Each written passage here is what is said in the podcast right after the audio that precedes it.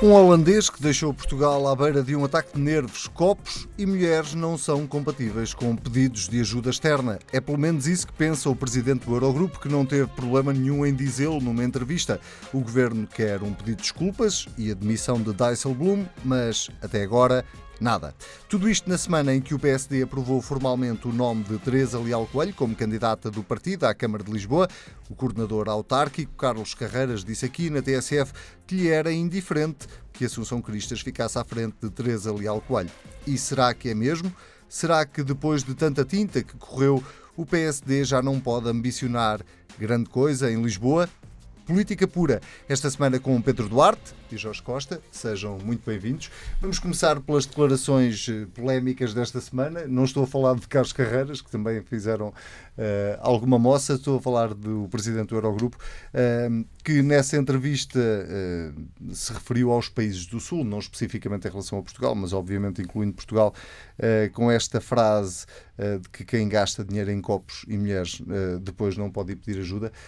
Jorge Costa, pedir admissão e um pedido de desculpa chega uh, para, enfim, uh, para responder a Dijsselbloem ou uh, devia haver, enfim, a Europa devia ter outros líderes, outras figuras à frente de, de instituições como esta?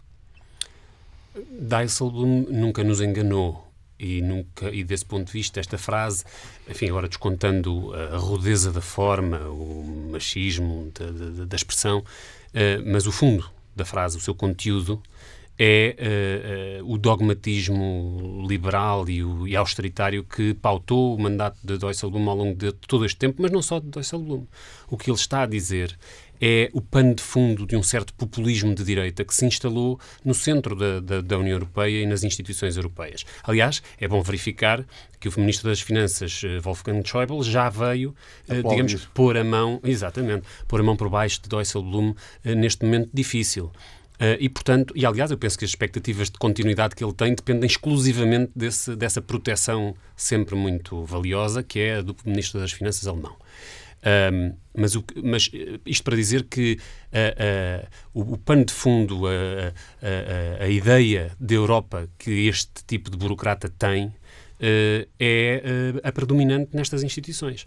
Quando nós vemos o que, o que diz, o, o que dizem os relatórios da Comissão Europeia ou do Banco Central Europeu, perante o desempenho da economia portuguesa, que, por muito modesto que possa ser e por dados muito preocupantes continua a ter na dívida, no emprego, mas que é a economia da União Europeia com um crescimento mais significativo no último ano, que teve, cumpriu as metas do déficit que a própria União Europeia tem vindo a estabelecer e, perante esse facto, por inconformidade ideológica com o tipo de soluções que têm vindo a ser adotadas na presente solução política em Portugal, a hostilidade e a condenação e as ameaças e as chantagens permanecem continuamente. E, portanto, esse é o pano de fundo desta União Europeia. Dijsselbloem é uma espécie de versão caricatural disso, mas não tão caricatural que o, o Ministro das Finanças de alemão não continua a procurar mantê-lo no lugar, o que é extraordinário numa circunstância como esta. E que mostra bem até onde vai a arrogância destas figuras que são a encarnação desta linha. É o populismo no seu, no seu pior.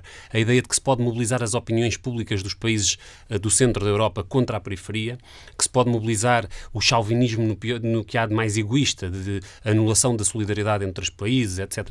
E, e isto tem expressão também cá em Portugal, expressão interna. Se nós formos ouvir alguns dos discursos de Pedro Passos Coelho ao longo dos últimos anos, vamos encontrar muito deste conteúdo. É claro que, mais uma vez, abstraindo da forma. Essa não tem classificação e, enfim, não, uh, e Pedro Passos Coelho não é conhecido por ser mal educado. Mas Uh, o, o, pano de fundo e, e, o conteúdo concreto desta ideia de que uh, houve uns países que, for, que, fizeram as coisas como deve ser, foram poupadinhos e, e disciplinados nas suas finanças, e depois houve uns, os países do Sul que são gastadores por natureza ou preguiçosos, que é a segunda versão, em pior. Essa ideia de que fizemos sacrifícios, não podemos pedir a outros que paguem os nossos desmandos. Essa ideia que Passos Coelho explicitou, até, até havia há pouco uma citação uh, recente, recente de, de, quando ele ainda era Primeiro-Ministro, uh, dizendo solidariedade não é caridade. Nós podemos dispensar esta ajuda, temos é que fazer os sacrifícios que nos estão a exigir. Este tipo de simplificação da realidade económica, porque Portugal foi um país extremamente afetado de maneira muito particular pelas circunstâncias de uma crise económica. Isto não tem que ver com as características de um povo, não tem que ver com o perfil psicológico dos portugueses ou dos espanhóis ou dos italianos. Isto tem Mas que ver com a localização das economias deste país. Foi só a crise económica que explicou o nosso pedido de ajuda externa? Não foi... Nós não cometemos erros? Nós cometemos erros que, foram, que foi submeter-nos às orientações europeias. O nosso erro principal foi, um erro foi, termos aceitado ao longo dos anos uma subalternização da economia portuguesa e, sua, e o seu modelo dependente, dependente de capitais pelo financiamento da banca portuguesa pela banca externa, dependente de um modelo de obras, de obras eh, públicas exageradas e, sobretudo, de, um, ehm, de como algumas delas totalmente supérfluas, é? e, e de um modelo assente na construção e na especulação, na construção civil, na especulação imobiliária, na, na habitação desenfreada para compra de casa. Portanto, neste triângulo que se formou de uma economia totalmente dependente e, e, em que os setores produtivos foram abandonados, tudo isso foram as orientações que a Europa deu a Portugal. E, portanto, que depois tenha sido a mesma Europa vir dizer o vosso modelo estava errado, Uh, agora têm que ser punidos. Agora nós é que vamos dizer como é que a vossa economia vai ser e vai ser a destruição da Constituição que vocês constituíram com o 25 de Abril, vai ser a destruição dos direitos sociais que foram conquistados ao longo das últimas quatro décadas em nome desta punição e deste mau comportamento. Isso é o discurso de Dijsselbloem, foi o discurso da Troika e é o discurso da austeridade. Pedro Duarte, vamos começar pelas declarações de Dijsselbloem para, para saber o que é que, como é que as caracteriza e depois já vamos ao resto. Uh, sim, boa noite. Eu, uh, vamos começar por aí. Eu depois gostaria de comentar uh, as afirmações do, do, do, do, do Jorge, porque eu, se calhar, do ponto de vista dos princípios, até eventualmente de uma forma estranha, mas até poderei concordar, acho que o, radicalismo com que apresenta a sua posição coloca-o num extremo que me parece que, que, que não vai combater uh, o tal populismo que eu concordo de, de Dijsselbloem. Mas não é, começa por aí, não é um populismo de direita, como eu aqui ouvi, sejamos claros. Aliás, este é um homem que vem do Partido Socialista holandês e, portanto, é, é, é simplificarmos e por isso é que eu, que eu gostava de deixar esta nota. Se simplificarmos desta forma, depois não vamos conseguir ultrapassar este problema, nem combater este problema, se acharmos que isto é, é uma, uma divisão entre direita e esquerda. Infelizmente não é assim tão simples, é mais complexo e mais perigoso até do que isso, porque tem a ver com uma questão cultural. E aí eu julgo que era aquilo que o Jorge, no fundo, queria dizer e eu, eu subscrevo.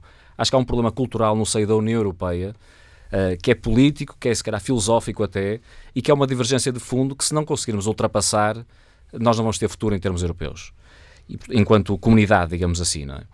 Porque um, isto, isto, é uma frase de uma infelicidade brutal, dizer, profunda, e ver um responsável político com aquela, com aquela dimensão presidente da Eurogrupo dizer uma frase daquelas é de facto lastimável a todos os níveis, mas eu confesso que, que desvalorizo um bocadinho a frase em si, porque isso, dizer, momentos infelizes, se calhar todos já tivemos na vida e, e, e ou, ou, viremos a ter.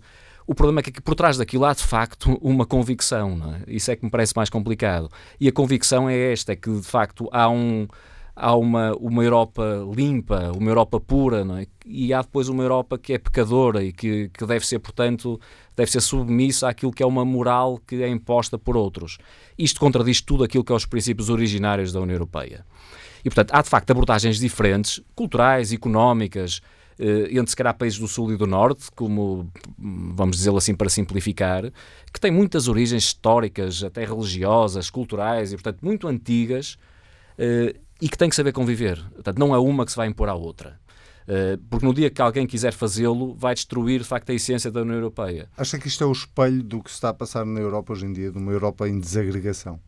Acho que nos últimos anos, esta divisão e estas tentações de alguns quererem impor uma moral a outros têm corroído muito aquilo que é, que é, que é a União Europeia. Isso não tenho dúvidas nenhumas. É a origem de muitos dos problemas que estamos a sentir hoje em dia. Não são os únicos, infelizmente há outros, mas tem corroído muito e tem pelo menos impedido que se encontrem as melhores soluções para os problemas.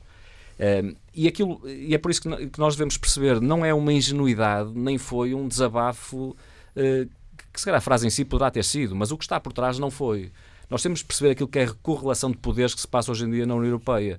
E, de facto, como aqui foi dito, uh, uh, o suporte alemão que foi imediatamente dado a esta afirmação holandesa, vamos pôr lá assim, eu não quero generalizar pelos povos, bem entendido, estamos a simplificar para, para, para que os nossos ouvintes possam rapidamente perceber o que estamos a querer dizer, mas eu não quero simplificar esta divisão entre povos, acho que não é isso o que está a acontecer, é entre algumas lideranças políticas tem a ver muito com a correlação de poderes que aí vem. Né? Nomeadamente com alguém que é um político que está numa fase extraordinariamente difícil da sua vida política, perdeu as eleições de forma absolutamente avassaladora na Holanda, não vai continuar como Ministro das Finanças, tudo o indica, uh, uh, uh, no seu país e, portanto, perde o lugar de Presidente do, Eurogrupo qualquer destes dias e quer ter um futuro político. E, portanto, já há um conjunto de cargos, nomeadamente, isso é, é, é, é conhecido a nível, a nível europeu que, eventualmente, o caminho de resposta, de evolução da própria União Económica e Monetária pode implicar a criação de um novo órgão, instituição, o que entendermos, que alguns chamam o Fundo Monetário Europeu ou de outra natureza que possa gerir um orçamento europeu. Uh, e há um posicionamento que é colocado por algumas pessoas, nomeadamente por este holandês. Não é? Isso eu tenho pena que seja na base, de facto, deste confronto e deste tipo de, de, de, divisões europeias que contradiz aquilo que tem que ser a essência. portanto, eu não tenho dúvidas, e aqui foi dito, que o país, enquanto, enquanto uh, governação soberana que teve nos últimos anos, cometeu com certeza muitos erros, também é verdade que o fez com pelo menos a cumplicidade europeia para o fazer. É evidente que nós temos de tomar muitas medidas, nomeadamente temos de assumir muitas reformas se queremos ter sucesso enquanto, enquanto país, enquanto economia, enquanto sociedade, uh, mas eu não acredito que nós tenhamos de adotar o modelo alemão ou o modelo holandês, porque isso é o que interessa a outros, a outros Estados. No dia que for essa a filosofia europeia, eu acho que é o princípio da destruição da União Europeia enquanto tal. Não? É? Já agora, só, só perguntar se reparou que Pedro Passos Coelho não uh, comentou as palavras de Dijsselbloem, foi Luís Montenegro que o fez no debate quinzenal. Uh, acha estranho, tendo em conta a posição assumida pelo Primeiro-Ministro, a posição assumida pelo Presidente da República, por todos os líderes partidários, uh, que o líder do principal partido da oposição tenha deixado para o líder da bancada uma reação?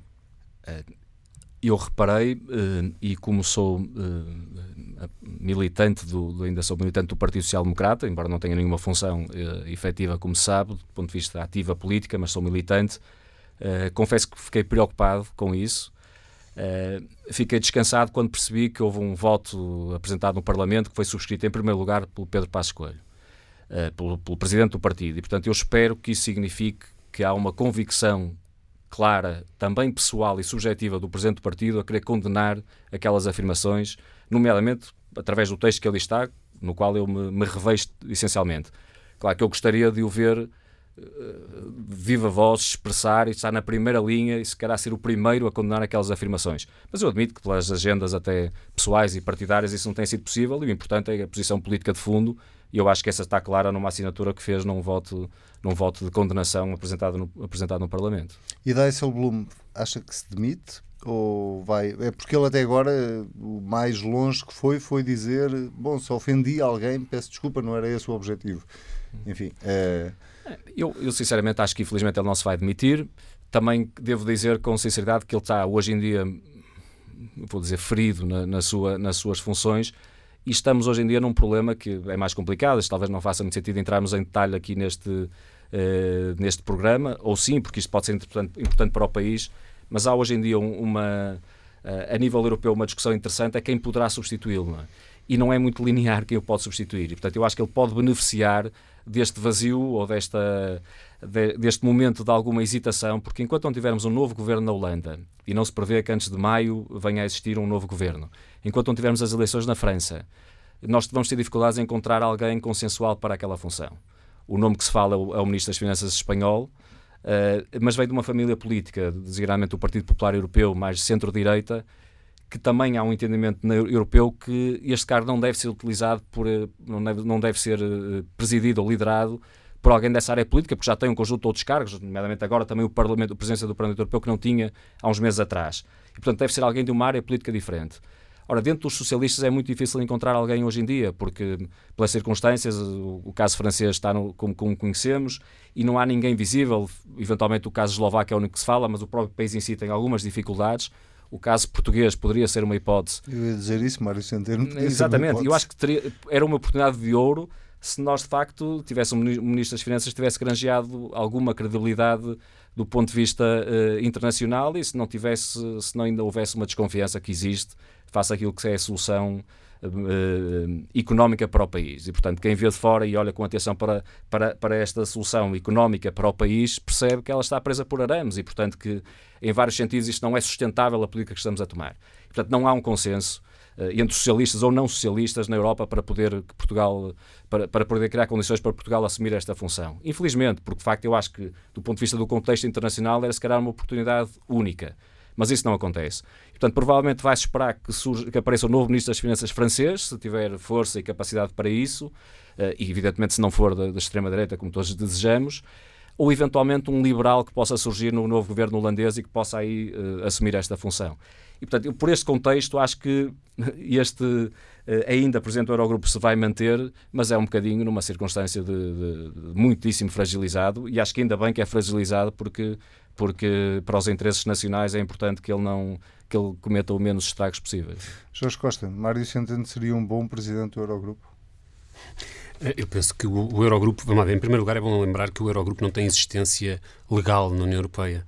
O Eurogrupo não tem eh, expressão em nenhum tratado da União Europeia. É um agrupamento informal que ocorre uh, por fenómeno uh, na, no quadro de, entre instituições, não é? Nas, na, na, no quadro da União Europeia.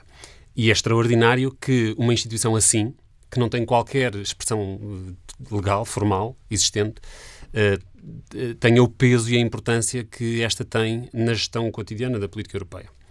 Uh, e, portanto, penso que não há uh, qualquer vislumbre de hipótese de que um lugar como esse não seja ocupado por alguém da estrita confiança, em primeiro lugar, da, do governo alemão. E, e Dijsselbloem, sendo da família socialista, como bem disse o Pedro, Soares, o Pedro Duarte, uh, é, um, é um. sendo da família socialista, era uma figura da estrita. Era e é uma, uma figura, mesmo depois destes episódios lastimáveis, da, da inteira confiança do governo alemão e foi por isso que ele ficou no lugar. Um, penso que vai ser difícil uh, encontrar no panorama europeu alguém para este cargo que não seja que não tenha este perfil e vai ser por aí que essa decisão vai ser tomada. E, enfim, o Centeno tem certamente desafios gigantescos para resolver em Portugal e eu espero que ele dedique a sua agenda inteiramente a isso. E Portugal devia fazer mais alguma coisa para além daquilo que já fez, para além da, da posição assumida pelo Primeiro-Ministro, para além do, do voto na Assembleia da República? Há mais algum passo que, que Portugal devesse tomar para reagir a isto? Eu julgo que a, atitude, a posição do Governo foi inteiramente correta e foi a que deveria ter sido. Não penso que Portugal possa, nesta circunstância, fazer mais do que o que já fez.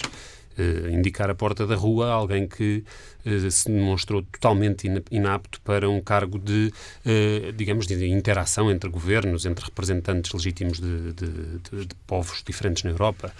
Dijsselbloem é um, um inimigo de, um, de, qualquer espécie de projeto europeu que seja, uh, e até deste, que, que, que tão limitado e tão em crise se encontra hoje.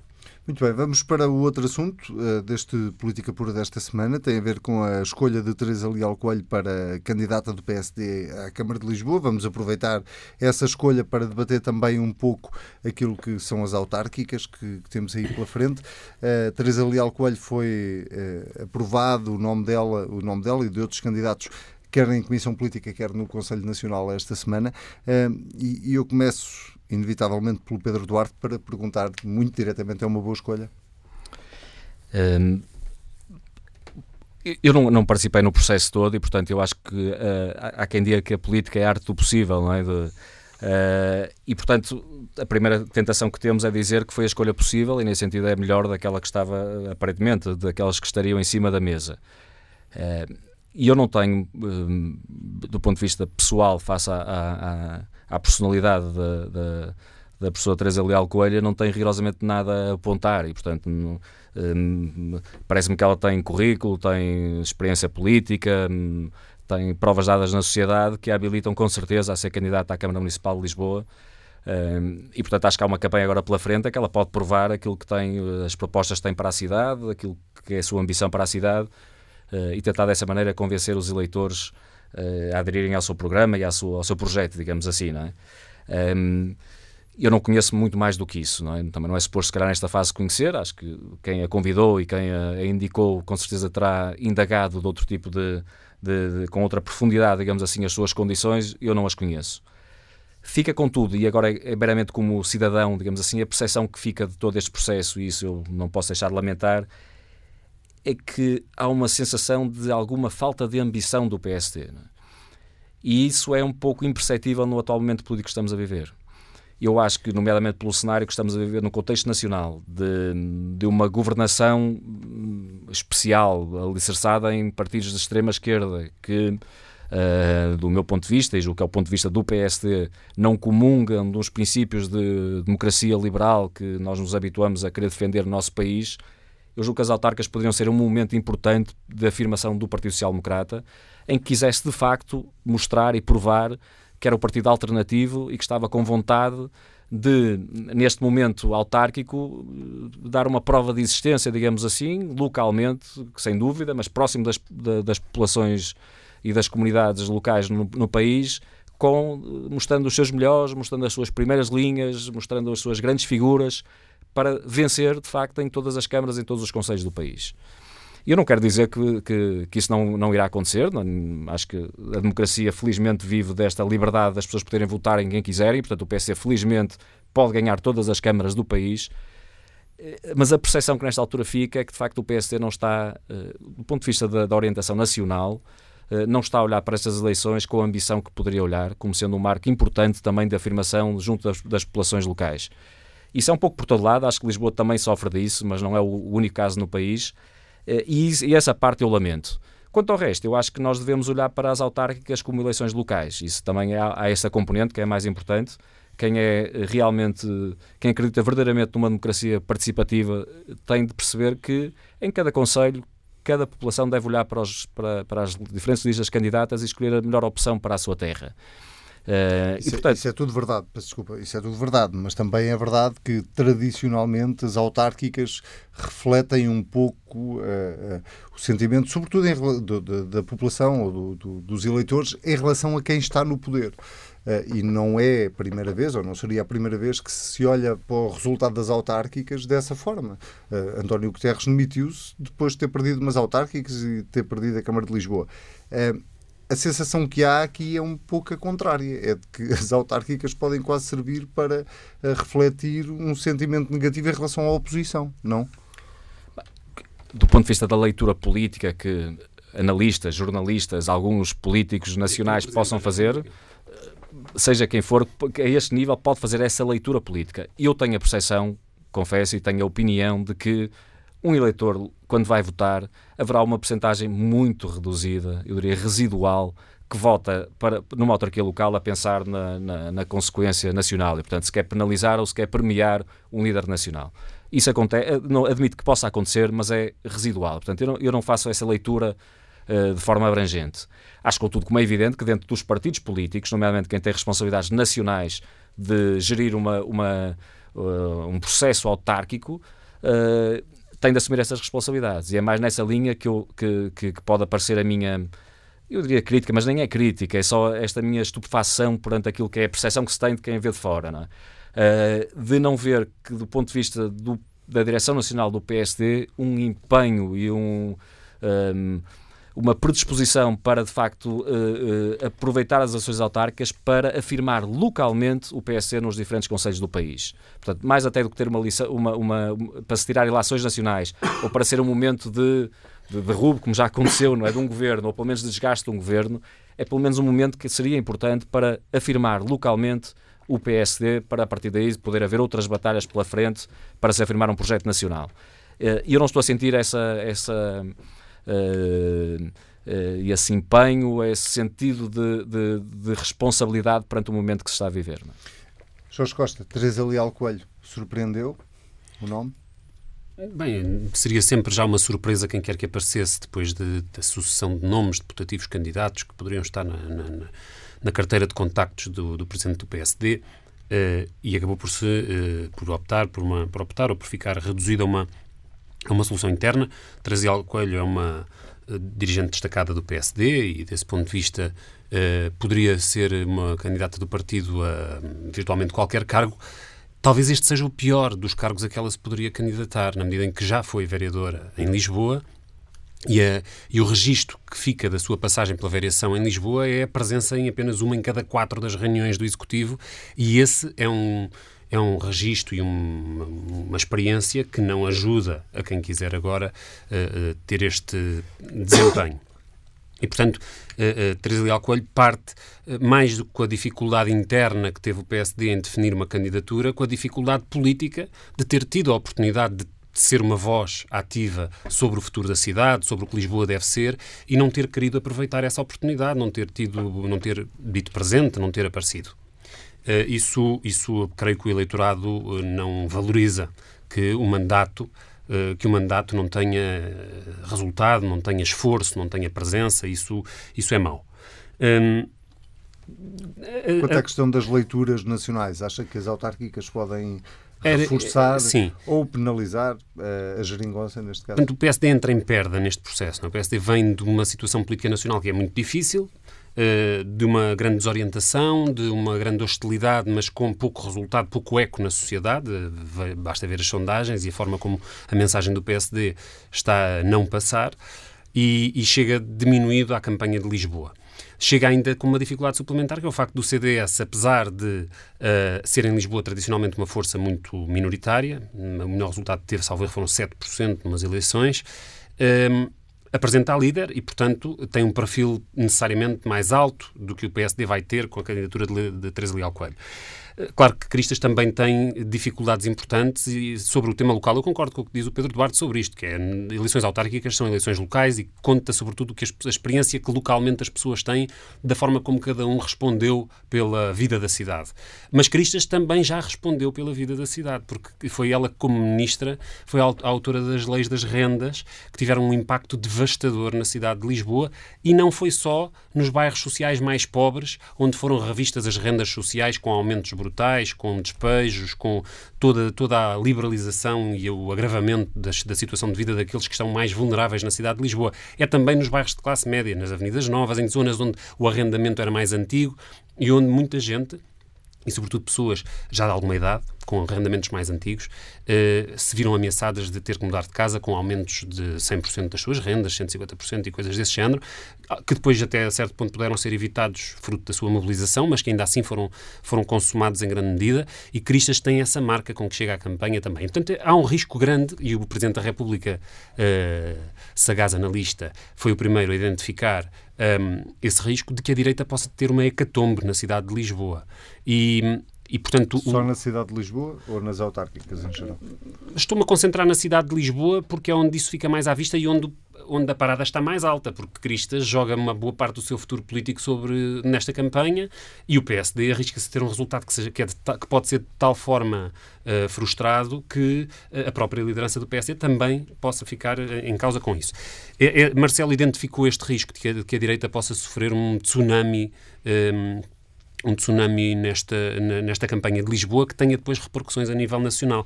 Eh, eh, Medina, eh, a candidatura do PS está, parece condenada a não só a ganhar, mas o, o, risco para a cidade neste momento é que o Partido Socialista se instale com uma maioria absoluta na Câmara Municipal de Lisboa. E se há a lição que à esquerda se pode tirar da experiência recente do país é que acabar com a maioria absoluta do Partido Socialista é bom para o país. Isto está a resultar a nível nacional. Penso que em Lisboa as pessoas olharão para a experiência nacional também para ver como é que é onde decidir o seu voto. Pedro Duarte, essa, essa eventual hecatombe eh, antecipada pelo Presidente da República para a direita, passa-lhe pela cabeça que isso possa ser assim? Eu, eu não, não tenho presente que, que, o Presidente da República tenha feito esse prognóstico ou tenha colocado esse cenário sequer, mas não, não, eh, não, mas, mas não se está a referir a nenhum ano do Presidente da República. Pronto, exatamente, é importante deixar isso claro. Parece que é o mais parecido que há com eu, um ano. É? Eu queria deixar esta premissa porque eu não estou a, a, a, partir desse pressuposto ou dessa premissa de que o Presidente da República tenha esse, esse pensamento, independentemente de haver alguma especulação, poder haver como é, como é natural e normal, se calhar, nestes, nestes acontecimentos. Mas, quer dizer, quanto à questão de fundo, aí posso, evidentemente, pronunciar-me. Uh, e eu acho que, que um, E eu reforço, a leitura das eleições locais deve ser feita uh, de uma forma muito cuidadosa. São eleições locais e se nós verdadeiramente acreditamos na democracia é assim que devemos pensar. Quer dizer, as pessoas quando vão votar para o seu Presidente da Câmara, o seu, para o seu Presidente da Junta, devem escolher aquilo que consideram ser o melhor para gerir o seu conselho ou a sua freguesia. Não se devem penalizar ou premiar um líder nacional, seja de que partido for. Uh, e se acreditamos nisso, não devemos estar a fazer campanhas num sentido diferente deste. E, portanto, não, eu espero que nenhum Conselho, em nenhum Conselho, se vote no PSD porque se quer ajudar o, o, o, o, líder nacional, seja ele qual for. Nem se deve deixar de votar porque se quer penalizar. Acho que isso não faz muito sentido. Nós temos a tentação todos, canalizamos a política de uma forma mais nacional por querer fazer estas leituras, mas ela é, um, é perversa, claramente. É óbvio que quem tem responsabilidades nacionais, e aí enquanto dirigente partidário, não enquanto candidato a Primeiro-Ministro, Uh, que tem responsabilidades num partido uh, uh, por um processo autárquico no, no, conjunto dos conselhos, deve depois, evidentemente, saber responder por aquilo que foram as opções assumidas. nesse sentido, evidentemente, que eu acho que a Direção Nacional do PSD vai ter um momento em que deve ter o sentido de responsabilidade de responder para aquilo que foi um processo autárquico que, em que teve responsabilidades, não é?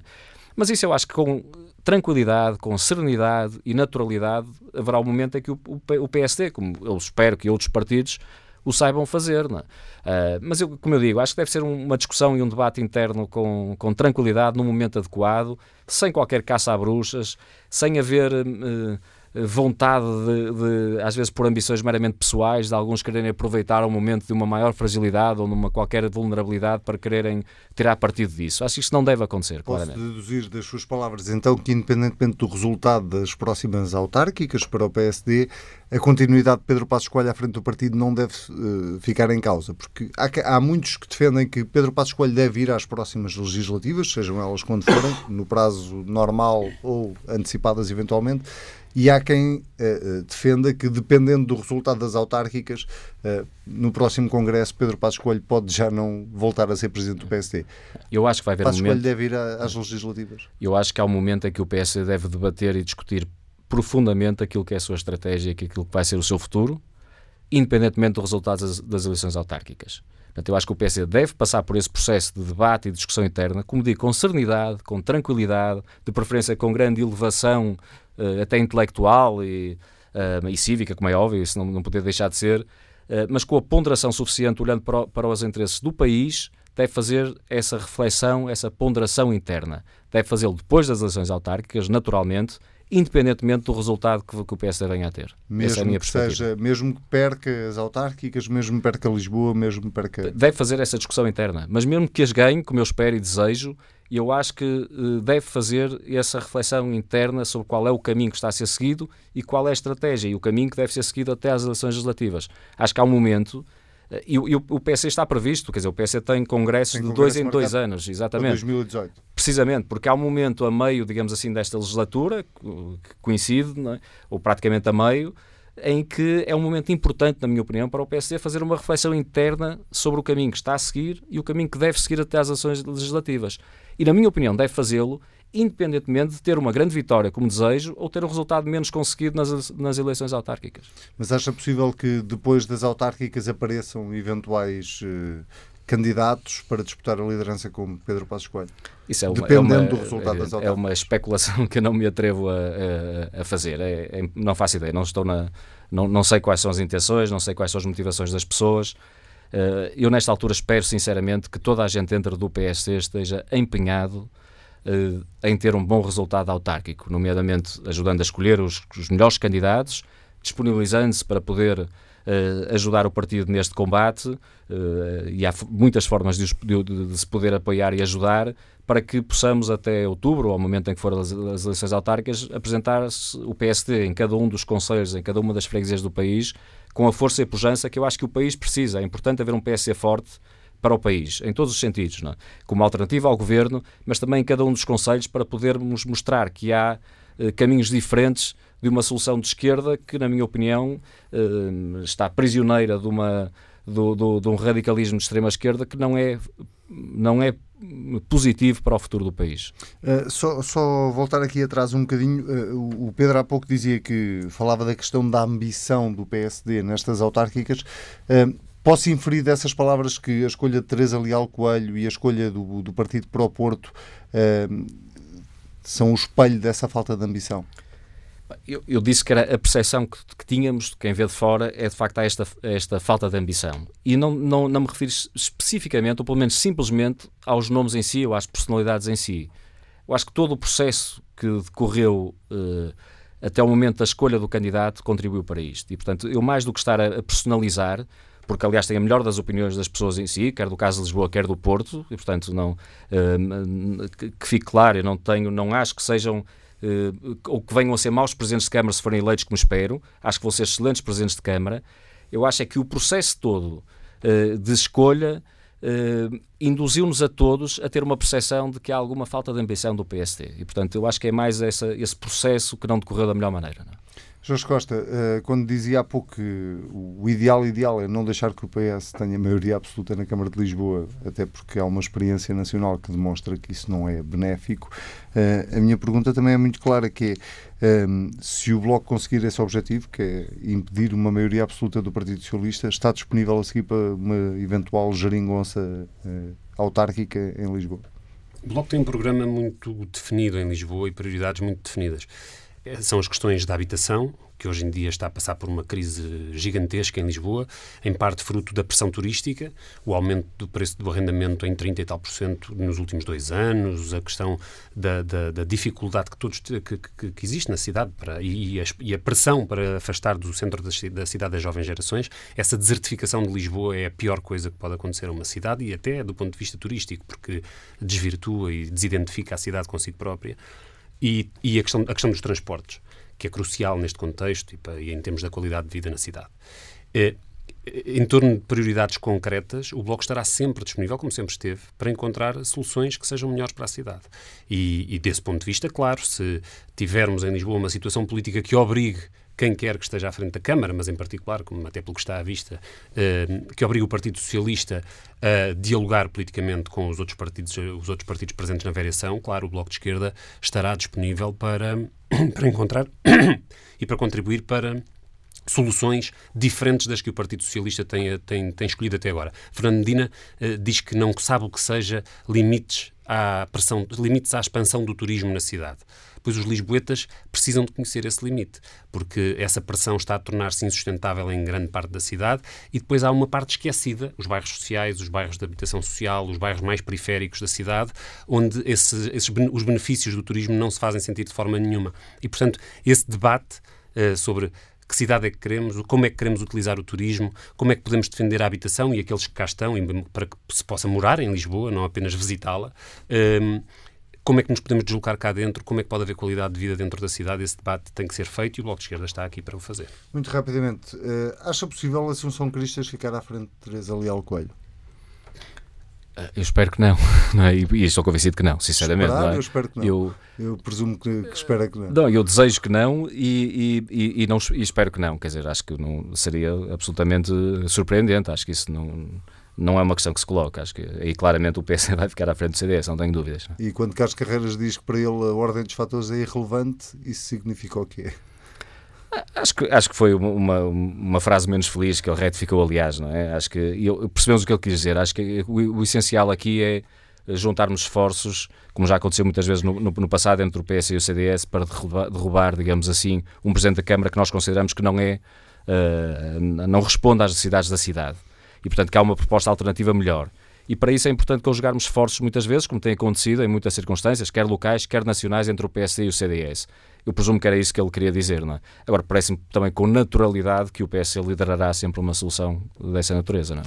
Muito bem, temos cinco minutos, dá dois minutos e meio cada um para ainda irmos a outro tema da semana que tem a ver com uh, o plano de recapitalização da Caixa e a taxa de juro que está a ser paga aos investidores privados.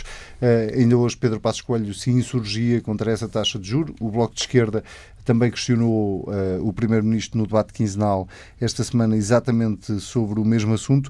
Jorge Costa, uh, um, tendo toda a gente aplaudido este plano de recapitalização. Afinal, agora já começam a surgir críticas ao plano de recapitalização, à forma como ele está a ser executado, é isso? Surgiram críticas desde muito cedo sobre vários aspectos, sobre o plano de fecho de balcões, da redução de pessoal, a questão dos direitos dos trabalhadores da Caixa, em muitos aspectos de todo este plano, já para não falar de António Domingos e desse processo que muitas vezes aqui discutimos. Uh, portanto, o Bloco de Esquerda teve, deste ponto de vista, uma atitude sempre crítica em relação ao, ao processo de recapitalização, embora reconhecendo que é uma vitória do governo português impedir a, privatização parcial, que é o projeto histórico do PSD para a Caixa Geral de Depósitos e que era a proposta das instituições europeias que fizeram a máxima pressão para que isso acontecesse.